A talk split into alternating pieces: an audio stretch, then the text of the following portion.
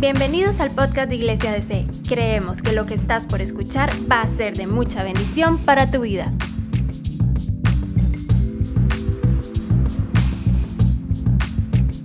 Muchas gracias, Pastor Dan, Pastora David, Pastor Orlando. Muchas gracias por el privilegio de estar aquí con nosotros. Realmente nosotros nos sentimos en casa, en Iglesia DC. Somos parte del Dream, Team. Eh, es emocionante estar aquí. Venimos a Latinoamérica con una visión. Sentimos que estamos en un momento culminante en Latinoamérica en que el Señor está levantando a miles de personas desde Latinoamérica para alcanzar a los no alcanzados. No sé si usted sabe, pero hay 300 mil millones de personas que viven en etnias donde la gente no conoce de Cristo.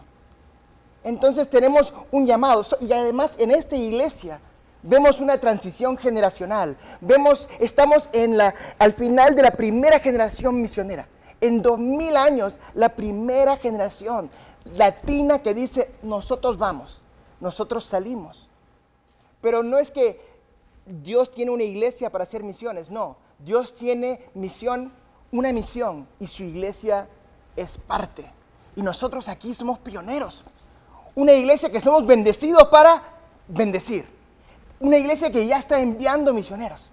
Pero hoy quiero eh, llevarles a un pasaje que creo que tal vez nos va a profundizar y es un pasaje que el Señor me ha dado para este tiempo.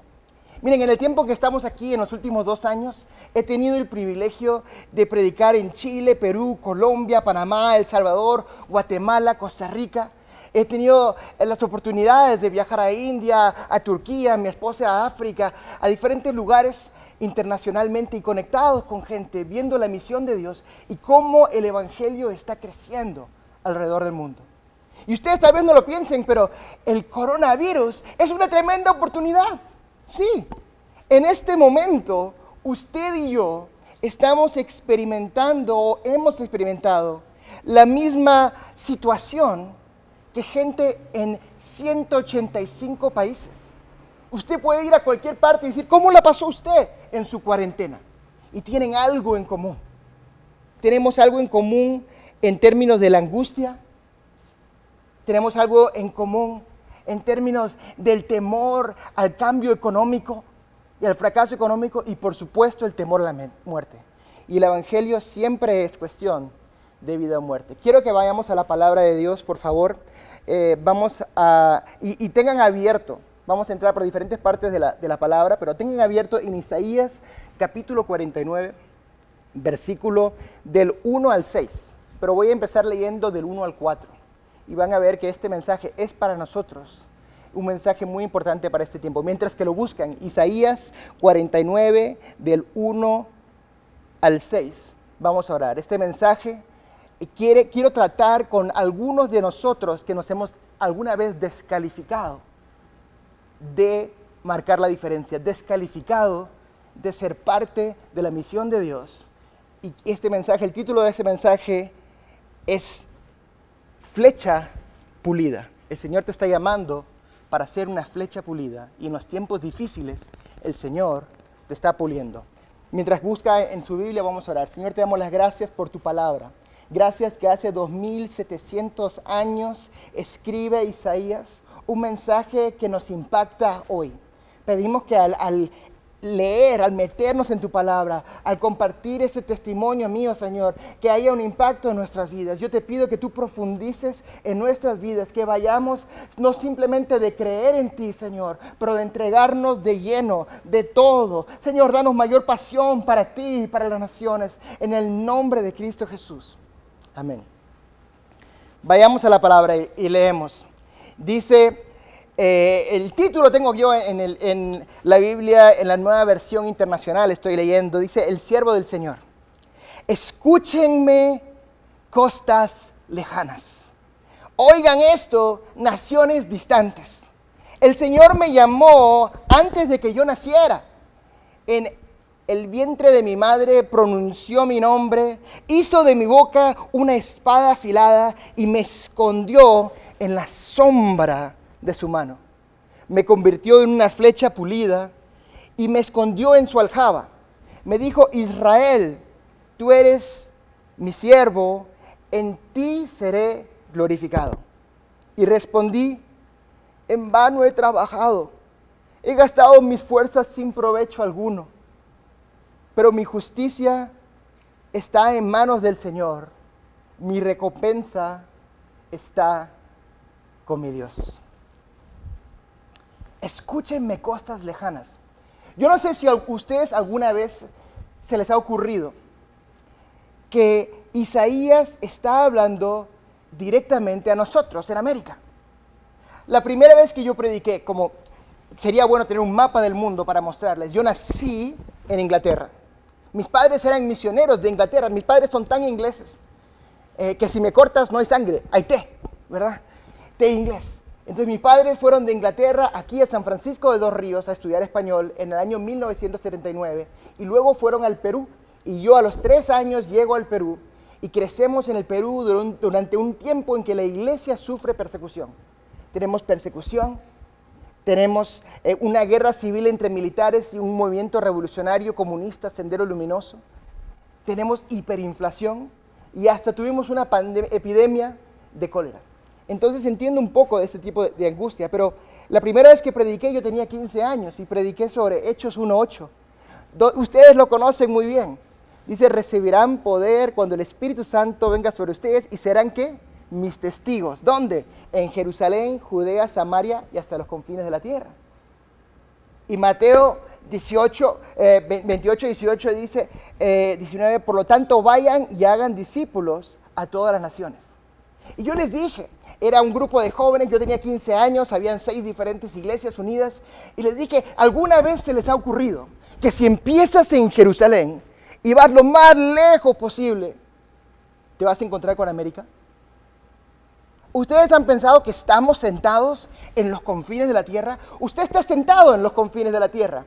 Es más, los, autores de los evangelios, Lucas que escribe Hechos e Isaías, nunca hubiese imaginado América. Yo vengo desde los confines de la tierra. Para ellos, los confines de la tierra era Inglaterra. Era lo más lejos conocido. Entonces yo les dije a la gente, tal vez Dios los está llamando desde los confines de la tierra a los otros confines de la tierra. Nunca me pude imaginar que cuando yo fui a Inglaterra, estudié en la universidad, Relaciones Internacionales, soy licenciado en Relaciones Internacionales. Dígame, licenciado. Licenciado, gracias. Muchas gracias. Bueno, estudié allí en Inglaterra y en España. Y en España conozco a mi esposa. Ella estuvo cinco días en España. Mi esposa no viene de Inglaterra, ella viene de Nueva Zelanda. Si vas a Jerusalén y de Jerusalén te vas al otro lado y lo más lejos posible, te encuentras con Nueva Zelanda. Es más, muchos mapas ni siquiera aparece Nueva Zelanda, está un poco más allá de Australia. Ella viene de allá, tuvo un llamado misionero desde los 12 años y fue a Colombia, fue a África en diferentes misiones y yo la conocí en España en cinco días.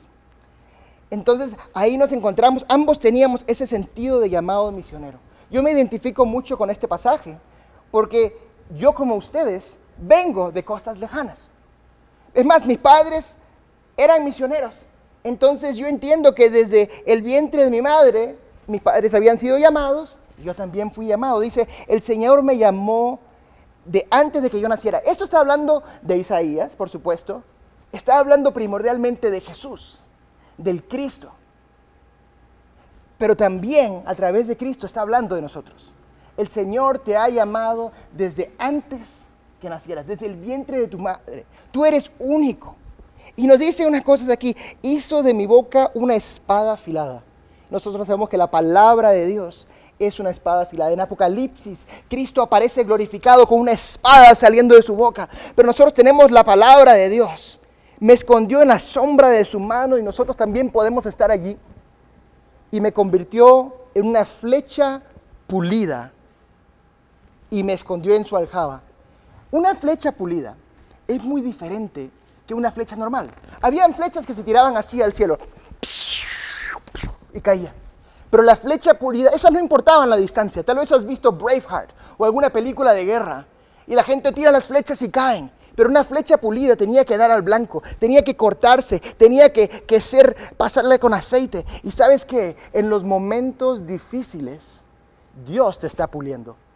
Estamos pasando por el, tiempo de coronavirus y es un momento difícil, pero sabes que puedes aprender muchísimo más en un momento difícil que en un momento normal. La Biblia está llena de historias de victoria. Una historia de victoria no ocurre a menos que tengas un momento difícil. Y Dios nos está haciendo una flecha pulida. Le dice Israel, que significa príncipe con Dios, tú eres mi siervo, en ti seré glorificado. Es lo que Dios quiere, glorificarse en nosotros. El pastor Dan predicó toda una serie de mensajes acerca de la gloria de Dios. Dios quiere glorificarse en esta situación, pero tal vez tú te sientas como el profeta Isaías. Tal vez tú te sientas en ese momento como el profeta Isaías dice, en vano he trabajado, he desgastado mis fuerzas sin provecho. En vano he trabajado. Tal vez hayas perdido el empleo, tal vez esta situación te haya afectado el trabajo, Tal vez estés viviendo en temor. Tal vez te hayas descalificado de tu rol en la misión de Dios. Hubo un momento en que yo me descalifiqué. Me casé con mi esposa en Londres en el año 2000. En el año 2001 me mudé a Nueva Zelanda. Y quiero compartirles uno de los tiempos más difíciles de mi vida. El primer año de matrimonio me diagnosticaron con depresión bipolar. Era algo que ya había yo estado pasando, pero la gente solo me veía cuando estoy bien. Cuando estoy bien, soy feliz, soy una persona de fe. Pero cuando estaba mal me escondía bajo la cama, me cubría, me sentía con miedo, con temor, con angustia. Cada tres semanas pasaba. Y cuando me casé, bueno, la cama ya no es un escondite. Tienes tu esposa junto a ti. Ese primer año me diagnosticaron y yo dije, toda mi vida sentí que el Señor me había llamado para hablar con líderes de naciones. Yo quería movilizar a Latinoamérica hacia la misión de Dios. Pero ahora yo pensaba que era una persona importante. Era licenciado en relaciones internacionales, pero resulta que ahora, como Lucas y Chapa, Chaparrón Bonaparte, tú y yo estamos locos. Y yo me descalifiqué. Dije, no puedo servir. Voy a servir en mi iglesia. Tenía dos grupos de conexión. Y un día me senté con mi esposa, era el sábado 7 de diciembre de 2002 y dijimos, vamos a dejar morir nuestro sueño de misiones. Recuerda que ella tenía un llamado desde los 12 años y yo toda mi vida. Pero lo hicimos con un pasaje bíblico. Dice la palabra de Dios en Lucas, el Señor, en Juan 12, 24 dice, a menos que el grano de trigo caiga al suelo y muera, no va a dar fruto. Sin embargo, su muerte producirá granos nuevos y una abundancia de cosecha. Y un sábado noche dijimos, vamos a dejar morir esto el Señor, vamos a trabajar nomás. Y en mi vida he hecho 50 diferentes trabajos para apoyar el ministerio.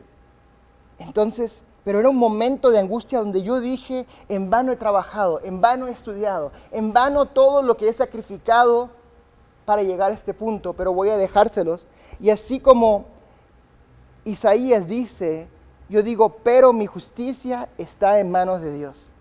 Mi recompensa está con Dios. Y tal vez tú estés en esta situación. No veas cómo pagar cosas. No veas cómo salir de, deuda. No, no, no, tal vez estás en una situación tan difícil. No le ves solución. Pero no tienes que descalificarte. Como yo en ese momento me descalifiqué. Me descalifiqué. Pero dije al Señor, voy a dejar morir. Tú lo puedes hacer crecer. El día siguiente fuimos a la iglesia y había un invitado, un invitado de Indonesia, un pastor general de varias iglesias pentecostales en Indonesia. Y nosotros no sabíamos que venía a predicar. Y él viene y predica un mensaje de misiones. No me acuerdo el mensaje, pero al final hizo un llamado. Y tal vez el Señor te va a estar tocando tu vida hoy. Va a estar poniendo una pasión que tú puedes ser parte de lo que Él está haciendo en el mundo. Y dijo, ¿quién de aquí tiene un llamado misionero? Venga al frente miré a mi esposa, me miró a mí y dijimos, oh, vamos. Pero Dios tendrá que hacer, porque obviamente no vamos a hacerlo nosotros. Fuimos adelante. Y el pastor se puso a orar por la gente. Ustedes saben cómo es, un llamado del altar. Él está orando por gente. Alguna gente está llorando, él está dando palabra, otros lloran mucho, algunos el moco caía, el moco subía, no era tiempo, no. Eh, eh, entonces se viene a orar por nosotros y simplemente dice esto, en three months you go to. En tres meses se van a las naciones. Y se va. Solamente. Entre, nosotros no teníamos planes, no teníamos ninguna idea. Dijimos, Dios tendrá que hacerlo. Y nos olvidamos. Lo pusimos en las manos de Dios. Pasaron tres meses y era un miércoles, recuerda, ese era un domingo 8 de diciembre. Miércoles 6 de marzo, me levanto en la mañana y le digo a mi esposa, han pasado tres meses y no ha pasado nada. No hay que resentirnos. Tal vez se equivocó, hay que tener un corazón dulce hacia Dios. En esa noche nos fuimos a un grupo de conexión. Qué importante es que nosotros seamos partes de grupos de conexión. Nosotros encontramos a Dios tal vez en un servicio como este, pero encontramos libertad en un grupo de conexión. Y fui a un grupo de conexión de un amigo que nos lideraba y él eh, de pronto tiene una llamada en su teléfono de casa, no celular, preguntando por mí. Voy y respondo, es una llamada de Singapur. Un chino de Singapur me dice, hemos escuchado que eres intérprete. ¿Es posible que puedas venir para Singapur a traducir? Yo le digo, bueno, estoy trabajando en turismo, tendría que pedir permiso. ¿Cuándo está pensando? Me dice el sábado. Yo voy el día siguiente de trabajo, les pido si me pueden dar tres semanas sin pago y que si pueden pagar el pasaje y yo se los devuelvo pensando que no van a decir que sí. Me dijeron que sí. El viernes 8 de marzo, exactamente tres meses después de esa palabra, me encuentro volando a Singapur. Estuve traduciendo a uno de los pastores del G12 de, de la Iglesia Misión Carismática de Colombia, que en ese tiempo tenía 120 mil personas en su iglesia, a una iglesia en Singapur que tenía 6 mil personas en seis diferentes centros y 250 iglesias plantadas alrededor del mundo y otras 200 iglesias en Uganda. Y yo dije, Señor, ¿qué me estás mostrando? Y de pronto en ese tiempo un empresario vino y me dijo una mañana, quiero pagar el pasaje de tu esposa. Le dijo, mi esposa no puede traducir. No, no, el Espíritu Santo me lo ha dicho y nosotros dijimos, no estamos descalificados. Es que tenemos que ver que el Señor no llama al calificado, sino califica al que llama. Pero eso me enfrenté que le dije a mis grupos de conexión, quiero que estén preparados porque sentimos que el Señor nos va a llamar al ministerio misionero. Después de cinco meses empezamos a trabajar con un grupo misionero, predicando por todo el país, apoyando a la iglesia en persecución. Eh, y el Señor no me había sanado yo aún tenía esa depresión. Cada tres semanas me iba a la depresión. Cada tres semanas pasaba por angustia, como una nube negra que se subía encima mío. Me ponía a predicar y yo lo único que quería hacer era llorar.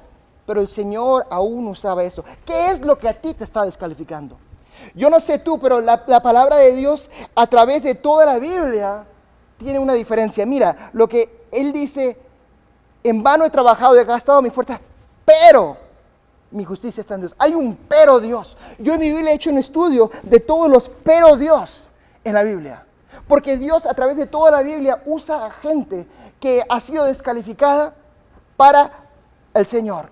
Abraham y Sara eran demasiado viejos, Jacob era un estafador, José era un esclavo, Moisés era tartamudo, Raab prostituta, Ruth la viuda extranjera, Betsabé la adúltera, Gedeón era inseguro, David fue un asesino y un adúltero, Elías se deprimió, Jonás huyó, Pedro negó a Cristo, Tomás dudó, Saqueo demasiado corrupto, Marta demasiado trabajólica. Y Lázaro demasiado muerto. Y Dios podía usar a cada uno de ellos. Usó, porque la palabra de Dios dice en 2 Corintios 12, 9, cada vez eh, eh, otra, me dice el Señor, mi gracia es todo lo que necesito. Mi poder actúa mejor en la debilidad. Así que ahora me jacto en mis debilidades. ¿Por qué? Dios está usando tus debilidades para pulirte, para pulirte, para hacerte una flecha pulida en sus manos. No estás descalificado. Otra situación, hay, pero hay un pero Dios que es el más poderoso que hay, que dice, pero Dios demuestra su amor por nosotros en esto, que cuando todavía éramos pecadores, Cristo murió por nosotros. Pablo da una lista de gente que, es descalificada. Dice, esta gente no entrará en el reino de los cielos gente con pecado sexual, culto a ídolos, adulterio, prostitutas, aquellos que van a las prostitutas, homosexualidad, ladrones, avaros, borrachos, los que insultan, los estafadores. Y dice, antes ustedes eran así, pero fueron limpiados. Que el pecado no te descalifica. ¿Qué te descalifica? En este momento tal vez ustedes no tienen una angustia de esa manera de ser descalificados, pero tal vez la angustia mayor es una angustia financiera. Y déjame decirles que el Señor está buscando un siervo que lo siga totalmente, totalmente entregado. Dice Isaías, pero mi justicia está en las manos del Señor, mi recompensa está con mi Dios. No todos los salvos son discípulos. El Señor te está llamando a ser un discípulo, a entregarte enteramente. Y una manera de entregarte enteramente es entregar, entregar tu tiempo. Dice Mateo 6:36, busca primero el reino de Dios y todas estas cosas se te serán añadidas. No debemos preocuparnos, sobre, no debemos andar angustiados, sino entregarle nuestras preocupaciones a Dios. Pero hay una manera muy práctica, muy emocionante de entregarle todo a Dios. Y eso está en Malaquías 3:10. Traigan íntegro el diezmo para los fondos del templo y, y habrá alimento en mi casa. Pruébenme en esto, dice el Señor Todopoderoso, y verán si no les abro las compuertas de los cielos. Una vez que empiezas a desmar y a ofrendar de verdad, a pesar de tus circunstancias, a pesar de tus dificultades, el Señor se mueve. Después de unos años de trabajar como misionero a través del país, alguien dejó de dar 200 mil dólares al año a la misión y yo perdí mi trabajo. A la semana después me invitaron a ser pastor de jóvenes. Me dijimos, te pagamos dos días a la semana, lo que quieras. Fuimos a trabajar con ellos con dos días a la semana. ¿Sabes lo que nos cubría? La renta y siete dólares. La renta y siete dólares. Y durante este tiempo yo tuve la convicción de que tenía que trabajar a tiempo completo con la iglesia y no decirle nada a nadie. Y le dije a mi esposa, vamos a probarlo, dos días. Y dos días después llegó en nuestra, en, al buzón de nuestra casa exactamente lo que necesitábamos para dos días de fondos. Y mi esposa entró y dijo, wow, qué increíble, ¿qué hacemos? Y le digo, vamos a cuatro días. A los cuatro días alguien transfirió cuatro días de dinero. Y le dije, vamos al mes. Resulta que el gobierno había un impuesto que, nos devolvían dinero, nos pagaron un mes de diferentes, diferencia de impuestos y así sucesivamente pasó una casualidad tras otra casualidad a través de año y medio y al final de eso mi esposa, que es una mujer de fe, dijo tenemos que comprar una casa. No teníamos ingresos, no teníamos ahorros. Y el Señor en dos semanas nos dio la, habilidad de tener un depósito para comprar esta casa. Y, para mí fue un tiempo de angustia decir, Señor, ¿cómo puedes proveer para la siguiente semana? Pero mi experiencia es que el Señor sí puede proveer. Y nosotros podemos pasar por angustias económicas, pero podemos poner nuestra confianza enteramente en Él. Pero quiero que vean esto hay una condicionalidad. Isaías 49, 4. Si ustedes deciden, a pesar de sus circunstancias, poner su confianza en Dios, su justicia en las manos de Dios, ocurre esto. Isaías 49, 5. Ahora, dice el Señor, que desde el seno de tu madre te formó, para que fueras su siervo. Y dice esto, no es gran cosa que solamente rescates a Jacob. Dice, yo te pongo como luz para las naciones a fin de que lleves mi salvación hasta los confines de la tierra.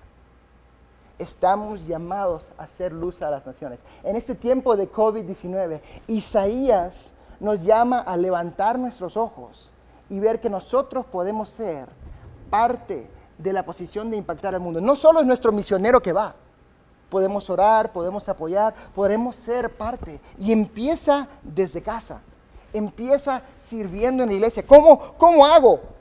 ¿Cómo hago para, para ser parte de la misión de Dios? Únete al Dream Team.